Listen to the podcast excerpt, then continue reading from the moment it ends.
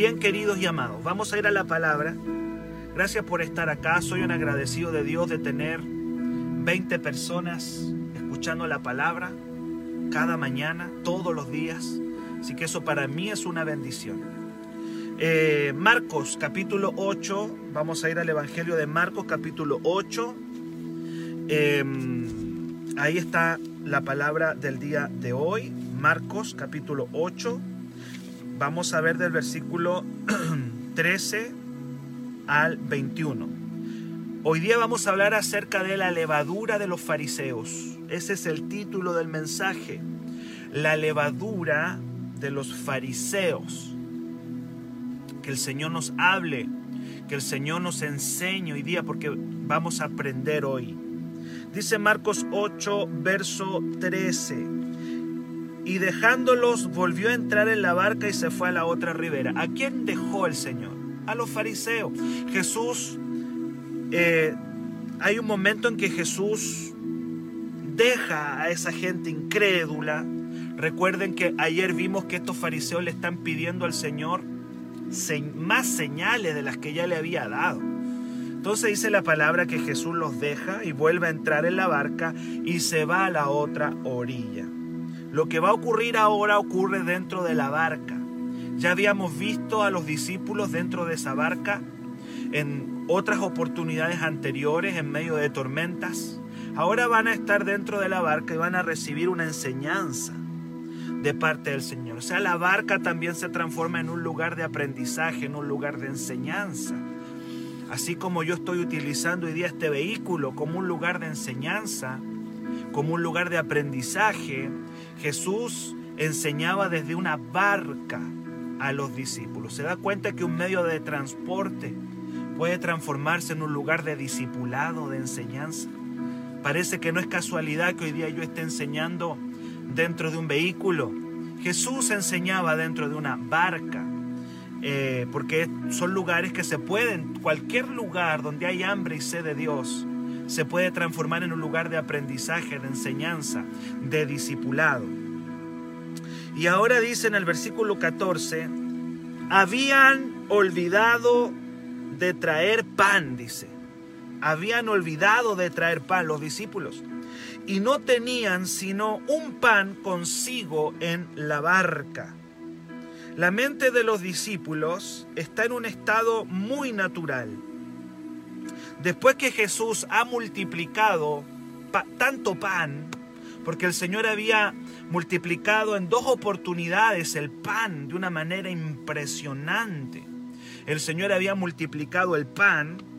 Eh, los discípulos están preocupados por el pan. ¿Puedes tú entender que Dios haga tantos milagros en tu vida y que aún sigas preocupado por las mismas cosas? Bueno, todos tenemos algo de estos discípulos. El Señor nos ha hecho tantos milagros. El Señor ha obrado tantas veces en nuestras vidas y seguimos preocupados por las mismas cosas que el Señor nos ha dado y ha demostrado que Él tiene el control. La mente de los discípulos está en un estado tan natural que aún están preocupados por el pan. Cuando Jesús ya había multiplicado tantas veces el pan, ellos están preocupados por eso. Y más encima, el pan de vida que es Cristo está en la barca. Pero ellos todavía están en un proceso de aprendizaje, todavía están como, como aprendiendo, todavía sus corazones están sin entendimiento de tantas cosas. Ellos preocupados que no había pan, que, que, van, a, van en el trayecto navegando y dicen, chuta, no, no, no trajimos pan. Y con el mismo que multiplica el pan ahí adentro, preocupados por el pan. Eso nos tiene que enseñar que podemos tener a Cristo en nuestra barca y sin embargo estar preocupados del arriendo o de que hay que pagar las cuentas, que el pago de la luz, el agua, que hay que pagar el teléfono, que hay que pagar una cantidad de cosas y estar preocupados y con Cristo ahí mismo, o sea, y con un Cristo que nos ha hecho tantos milagros y que nos ha sacado de tantas, todavía preocupados. Eso me, me, habla de discípulos que todavía su mente es natural y que todavía no han entrado a una dimensión de fe Jesús ya los va a llevar ahí, ellos van a crecer, ellos van a llevar el Evangelio a todo el mundo, van a ser tremendos, pero están todavía en el proceso, como tú y como yo. En el versículo 15, Jesús le dice, y Él les mandó, es una orden esto, ¿ah? dice, y les mandó, diciendo, miren, guárdense de la levadura de los fariseos y de la levadura de Herodes. Guárdense de esta levadura. Mientras los discípulos venían preocupados por el pan físico que no habían echado a la barca en el camino, Jesús venía ocupado de cosas más profundas. Jesús venía preocupado de cosas más interesantes. Jesús venía metido en cosas espirituales, profundas. Él, Jesús se había quedado con el rechazo de los fariseos. Antes de emprender el viaje en la barca, recuérdate que los fariseos le piden señales y Jesús le dice, ¿saben qué más? No les voy a dar ninguna señal y dejándolo se fue. Él venía en su mente pensando en el rechazo de los fariseos. Mientras los discípulos están pensando en pagar la luz, el agua, el teléfono, que no había plata, Jesús está preocupado en las cosas del reino. Pensando Jesús en el rechazo de los fariseos. Vean bien la escena. Jesús viene pensando una cosa y los discípulos preocupados por otra. Así a veces en la iglesia. Dios, Cristo, preocupado por traer su palabra al mundo y nosotros batallando contra las deudas o, peleando en fe contra cosas naturales. El Señor pensando una cosa y los discípulos en otra. Ambos están en la barca, los discípulos pensando en el pan y Cristo pensando en el rechazo de los fariseos. Oiga bien, y, mientras Jesús va pensando en el rechazo de los fariseos, el Señor aquí les lanza una advertencia espiritual. El Señor les lanza una advertencia espiritual. ¿Cuál es la advertencia que el Señor les lanza a los discípulos? Está en el verso 15 ya lo acabo de leer, le dice, guárdense de la levadura de los fariseos y guárdense, cuídense, la palabra es cuídense de la levadura de Herodes. Vamos a ver un poquito esto, interesantísimo esto. La levadura, ¿por qué es la levadura? La levadura es un hongo. Es un hongo que descompone una masa. En la contaminación de la levadura, hace que la masa crezca cuando fermenta eh, esa misma masa y es rápido. Entonces la levadura es un hongo que contamina. Es un hongo que contamina una masa y hace que esa masa crezca, esa contaminación crezca rápido en esa masa. Jesús está enseñando que la levadura son ideas son tendencias que pueden meterse en la gente, que pueden meterse en la sociedad y que pueden infectar la sociedad. Esta contaminación al principio es pequeña, pero luego crece. Ideas. Jesús compara la levadura con las ideas o las tendencias. En este caso de dos grupos. Uno el grupo de los fariseos y el otro el grupo de los herodianos o el grupo de Herodes. Ideas que contaminan, tendencias que pueden entrar en la sociedad, que crecen rápido, pero que la contaminan. Y Jesús dice, muchachos, mientras Cristo quiere enseñar algo espiritual, ellos están pensando en el pan, porque así, así es Dios, Dios quiere darnos cosas profundas y nosotros pensando en el pan. Pero Jesús le está dando una advertencia espiritual. Le dice, muchachos, cuídense de las ideas, cuídense de las tendencias que contaminan la sociedad. Y Cristo había visto que Israel estaba contaminado, que su pueblo se había dejado contaminar por dos tendencias, por dos ideas, por dos, por dos ideologías. La ideología de los fariseos por un lado habían contaminado a Israel, pero también la ideología de los herodianos o de Herodes había contaminado a Israel. Y vamos a ver cómo esas dos tendencias hasta el día de hoy pueden entrar en la iglesia, pueden entrar en los discípulos y la pueden contaminar. ¿Cuál es la levadura de los fariseos que puede contaminar la iglesia? Bueno, la, levadura de los fariseos o la tendencia o las ideas de los fariseos es la hipocresía. La hipocresía puede contaminar la iglesia. La religiosidad, el legalismo, todo eso puede llegar a contaminar y están contaminando hoy día a la iglesia. Una fe de letra, pero sin el corazón el culto a la apariencia, eso es la levadura de los fariseos, la santurronería, el creerse más santo, el andar mirando por debajo del hombro al hermanito que quizás es más carnal. Y esa idea y esa tendencia se nos mete dentro de la iglesia y nos contamina nos contamina, el andar vigilando, qué hace el hermano y qué no hace. Ese espíritu de policía. ¿Se acuerdan que hablamos que los fariseos se creían los policías de Dios? Y eso se nos mete adentro de la iglesia y la contamina. La incredulidad de los fariseos también. Eh, eh, el, el estar eh, el ser incrédulo a las cosas espirituales, a los milagros, el andar diciendo esto es del diablo, no hermano, esto es de Satanás, cuidado. El andar en eso es la levadura de los fariseos. El cuestionar el poder de Dios. Todo esto puede infectar no solamente la iglesia, sino que puede infectar toda una sociedad y tarde o temprano, esta, esta contaminación comienza de a poquito, pero luego contamina toda una iglesia. De hecho, el apóstol Pablo en algún momento le dijo a la iglesia, ¿quién los contaminó a ustedes? Le dijo a los Gálatas. Los Gálatas eran unos hermanos, eran una iglesia que había partido muy bien, pero se le metió este legalismo, esta religiosidad, se les metió dentro y Pablo tiene que decirle quién a ustedes los fascinó, cómo fueron engañados. Porque es tan fácil que la religiosidad se meta a una iglesia. Es tan fácil que tú y yo nos volvamos santurrones. Perdóname la palabra, pero tengo que decírtelo. Qué fácil es que tú y yo nos volvamos santurrones. A veces, a mí me da risa porque hay hermanos que se vuelven espiritual una semana y ayunan una semana y luego andan mirando a los demás como, uy, el hermano que es carnal, uy, este que es así, o este que es allá.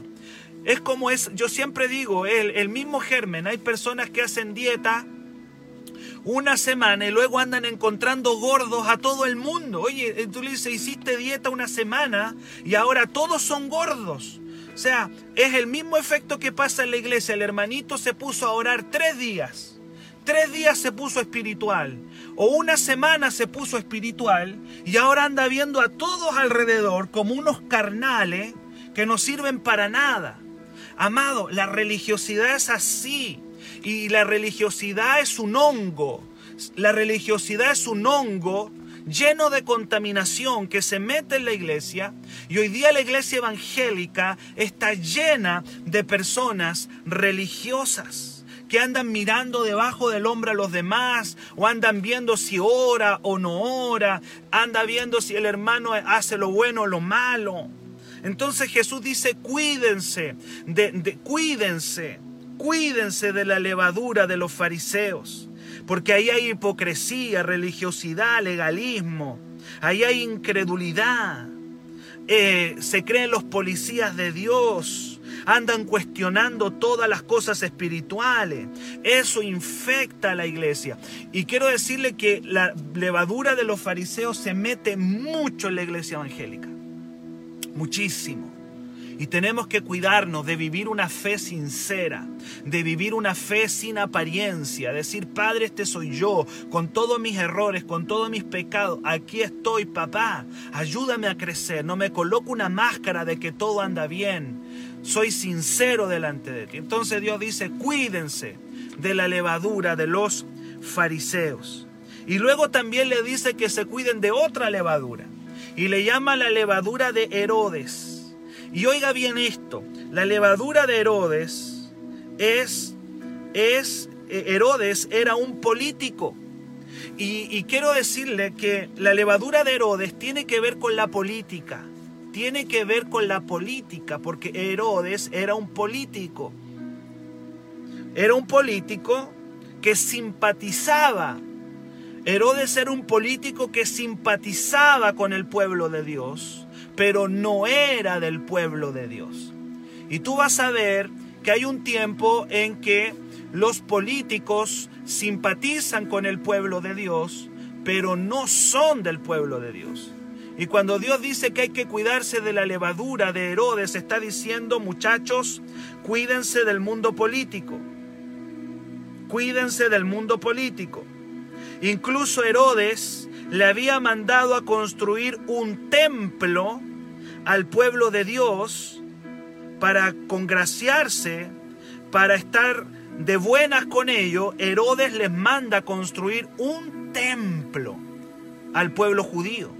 No sé si alguien me está entendiendo cuando digo que hay que cuidarse de la levadura de Herodes.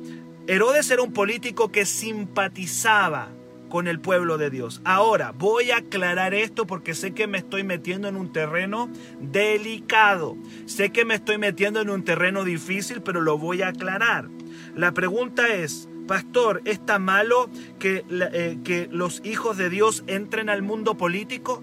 No, no está mal. No está mal que un cristiano se meta al mundo político, pero aquí la advertencia es cuídense de ese mundo, porque ese mundo es complicado, ese mundo es peligroso, ese mundo puede contaminar a la iglesia.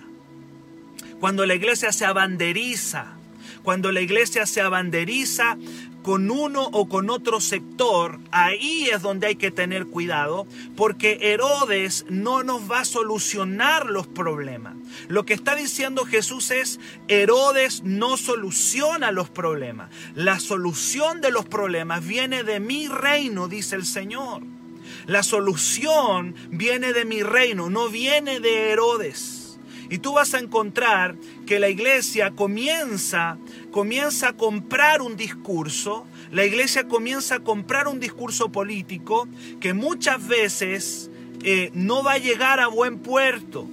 Vuelvo a repetir, pastor, ¿y está mal de que un cristiano esté en la política? No, no está mal.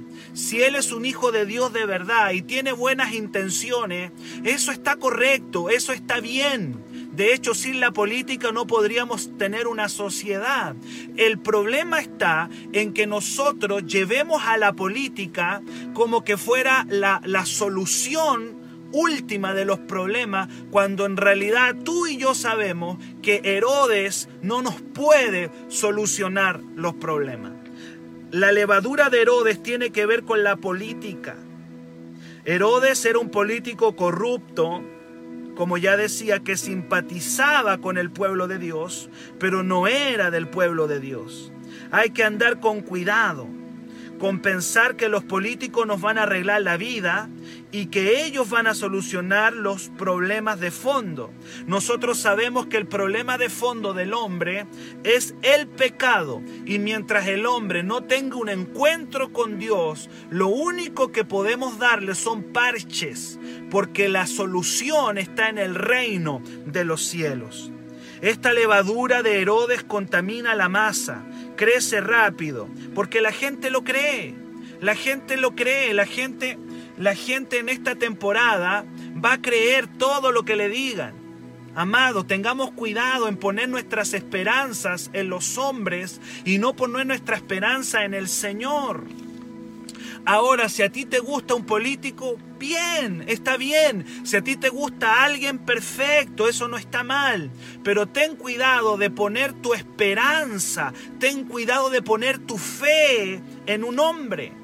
Tú al final, en estos días de abril, vas a tener que ir a votar y vas a decir, bueno, este me convence más que este otro. Pero mi esperanza final no está en ello, está en Jesús. Pero hay gente, hay gente que le cree a muerte como que la solución va a venir de la derecha o la solución va a venir de la izquierda. Cuando el Señor está diciendo acá, cuídense de la levadura de Herodes, le está diciendo, cuídense de abrazar y de poner su fe en el mundo político. ¡Wow! ¡Qué tremendo! Y quiero decirle que la iglesia muchas veces ha caído en ese error y yo espero en Dios, amado, yo nunca como pastor caer en, en eso. Yo bendigo a los candidatos de Lebu. Yo bendigo a mis amados de hermanos que están eh, haciendo una carrera política. Los bendigo, los bendigo a todos. Nos conviene tener hijos del Señor sentados en el sillón de la, alcaldía. Nos conviene, amados, pero poner mi esperanza ciega en que ellos me van a solucionar los problemas, eso es la levadura de Herodes. Esa es la levadura de Herodes. Que el Señor nos ayude. Al final Herodes fue un hombre que nunca estuvo preocupado del pueblo de Dios, sino de él. Fue Herodes el que le cortó la cabeza a Juan el Bautista. Recuérdate que Herodes por un tiempo simpatizó con Juan. Es más, le escuchaba sus predicaciones, le escuchaba sus oraciones, pero cuando tuvo que cortarle la cabeza, se la cortó. Tú y yo no podemos confiar en el mundo político, porque va a llegar un momento en que ellos van a tener que cortarnos la cabeza y es probable que muchos de ellos no les tiemble la mano para cortarle la cabeza a la iglesia. No, no, sé si todos, probablemente no todos, hay algunos que se van a mantener firmes en la palabra, pero hay otros que si nos tienen que cortar la cabeza, nos van a cortar la cabeza. ¿Cuántas promesas han hecho a la iglesia Herodes le ha hecho tantas promesas a la iglesia. Por ahí hubo uno que dijo, voy a defender la familia, dicen. Vamos a defender la familia, vamos a defender los valores. Y lo primero que hacen es vendernos. Por eso es que Jesús dice, cuídense de estas levaduras, de la levadura de los fariseos que se mete a la iglesia, en la levadura de Herodes, que representa el mundo político. ¿Sabe una cosa? La Biblia dice en Marcos 3:6 que ambos grupos odiaban a Jesús. Sí, tal cual. Ambos grupos se unieron. Estos grupos eran enemigos. Los fariseos y los herodianos eran enemigos terribles, pero se unieron contra Cristo. Dice Marcos capítulo 3, verso 6, y salidos los fariseos, tomaron consejo con los herodianos contra él para destruirle. Al fin y al cabo, estos dos grupos odiaban a Jesús y Jesús se cuidaba de ambos grupos. Los hijos de Dios tenemos que cuidarnos del legalismo y tenemos que cuidarnos de la política. Tenemos que cuidarnos de ambos grupos y tener cuidado. Si, si te gusta algún candidato, amén. Está bien, yo no digo que esté mal, pero cuídate, cuídate de, de, creer que ellos tienen la última solución, porque en realidad la solución para este mundo se llama Cristo. Los discípulos de Jesús debían tener cuidado de la contaminación de la religiosidad y debían tener cuidado de la contaminación de la política sucia, que podía infiltrarse y contaminar al pueblo de Dios. Estas dos cosas están contaminando nuestra nación. La religiosidad le ha hecho daño a Chile. La religiosidad le ha hecho daño a nuestra nación, porque la religiosidad presenta un Dios que no es, presenta un Dios falso, presenta un Dios mentiroso, presenta un Dios de reglas. La religiosidad evangélica le ha hecho daño a este país, pero también Chile ha sido dañado por la política. Chile ha sido dañado por el mundo político. Chile ha sido dividido por, por, el mundo político. Estas dos cosas como la levadura se meten a la sociedad y la contaminan, la ensucian, la echan a perder. Por eso Dios nos está dando una advertencia y nos dice, iglesia amada, cuídense del mundo político, pero también cuídense de la religiosidad la levadura de los fariseos y la levadura de Herodes siempre se han querido meter en la iglesia y esa mezcla nunca termina bien. Cuando tú mezclas iglesia y política, eso no termina bien. Y cuando tú mezclas iglesia y religiosidad, eso no termina bien.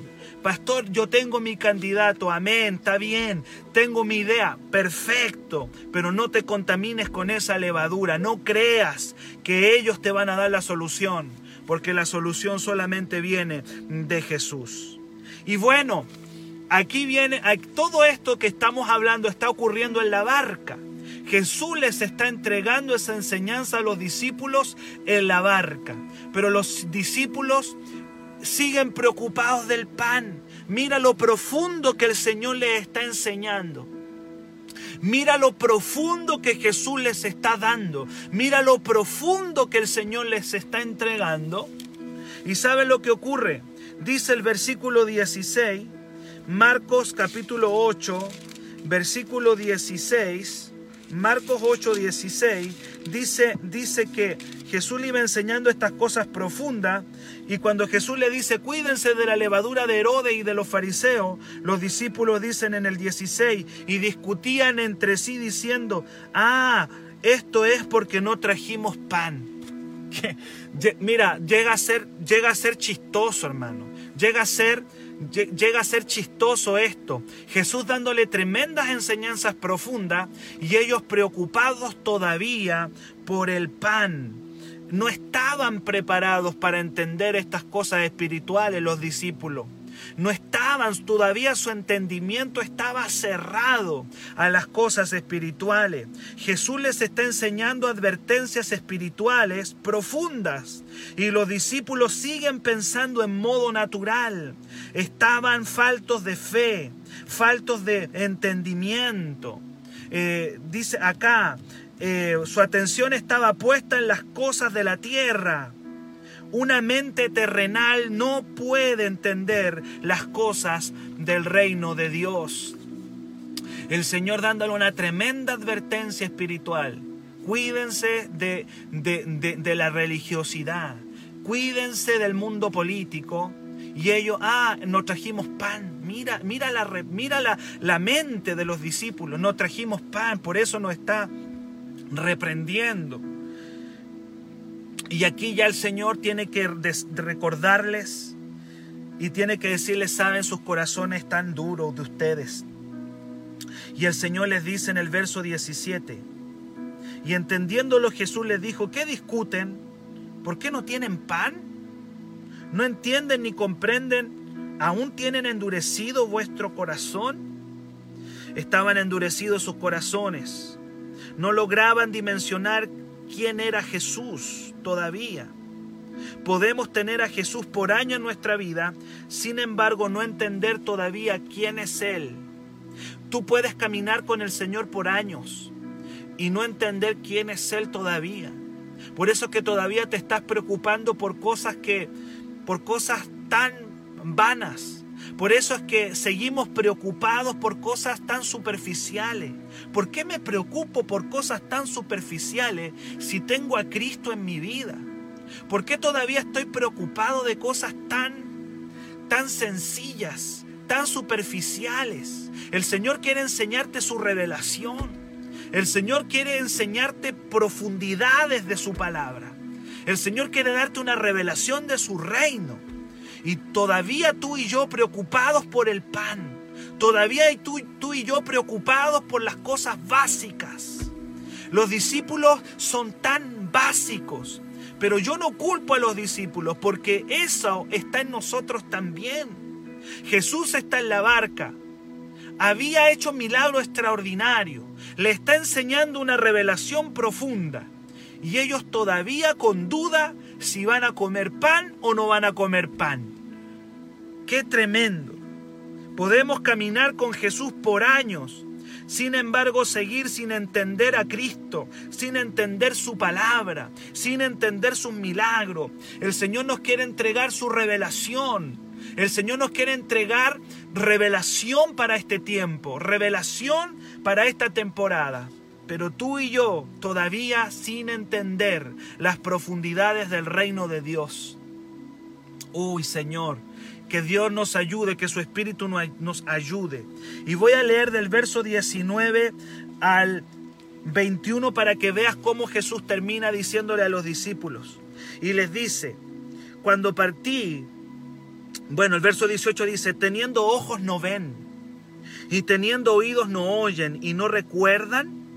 Cuando partí los cinco panes entre cinco mil, en el fondo le está diciendo, yo, le, yo repartí con cinco panes, yo le di a cinco mil personas, y no solamente eso, sobraron. ¿Cuánto sobró? Ellos dijeron, doce cestas sobraron. Y cuando los siete, y cuando los siete panes entre cuatro mil, ¿cuántas canastas llenas de los pedazos recogieron? Ellos dijeron siete. Y les dijo, ¿cómo aún no entendéis? Ustedes siguen preocupados por las cosas naturales mientras la levadura de Herodes afuera está operando mientras, mientras la levadura de Herodes está operando, mientras los fariseos siguen contaminando con su religiosidad y los políticos siguen contaminando con su política, ustedes todavía están sin entender las cosas del reino. Mientras los fariseos siguen tomándose, los fariseos se siguen tomando la nación. Y mientras los políticos corruptos siguen tomándose el país, Ustedes están preocupados por las cosas naturales y no pueden llevar mi reino. ¡Wow! ¡Qué tremendo lo que Dios nos está hablando! Ustedes todavía les dice el Señor no logran creer en mí. Ustedes todavía no logran entender las cosas espirituales profundas.